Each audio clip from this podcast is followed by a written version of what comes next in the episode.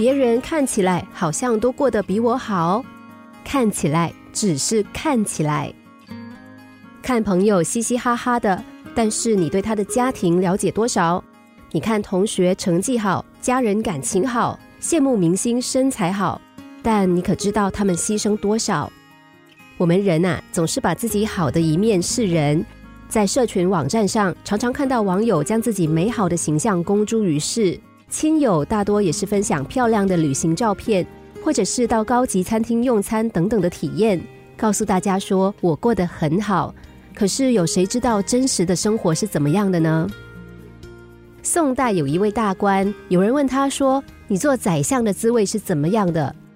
他说：“啊，做宰相呢，就跟穿新鞋一样，外表是好看。”可是内里却苦得很。有一个企业家在年近七旬的时候遁入空门，而且感慨的说：“他这辈子所结交的达官显贵不知道有多少，他们的外表实在都令人称羡。但是其实啊，每个人都有一本很难念的经，甚至是苦不堪言。所以不用羡慕别人，因为我们不晓得自己是否真的想变成他。就算他现在看起来真的很开心、很风光。”谁知道之后又会是怎么样的呢？在河的两岸，分别住着一个和尚和一个农夫。和尚每天就看着农夫日出而作，日落而息，生活看起来非常的充实，让他很羡慕。而农夫也在对面看见和尚每天无忧无虑的诵经敲钟，生活很轻松，让他非常的向往。因此，在他们俩的心中就产生了一个共同的念头：真想到对岸去换一个新生活。有一天，和尚跟农夫他们碰巧见面了，两个人商讨一番，并且达成了互换身份的协议。农夫变成和尚，而和尚则变成农夫。当农夫来到和尚的生活环境之后，这才发现和尚的日子一点也不好过。那些敲钟诵经的日子看起来悠闲，事实上却非常繁琐。更重要的是，僧侣刻板单调的生活很枯燥乏味。虽然悠闲，却让他感觉无所适从。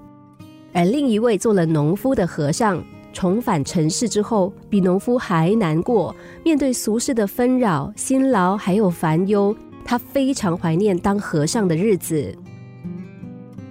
你羡慕的人，也许正在羡慕你。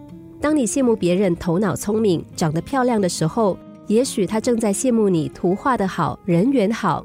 当你羡慕别人事业有成、才华横溢，说不定别人正羡慕你日子悠闲、家庭美满。别人拥有的，可能是你梦寐以求的，但是你具备的，也许正是别人望尘莫及的，只是你不知道而已。幸福啊，就好像我们人喝水一样，冷暖自知。我们的幸福不在别人的眼里，而是在我们自己的心里。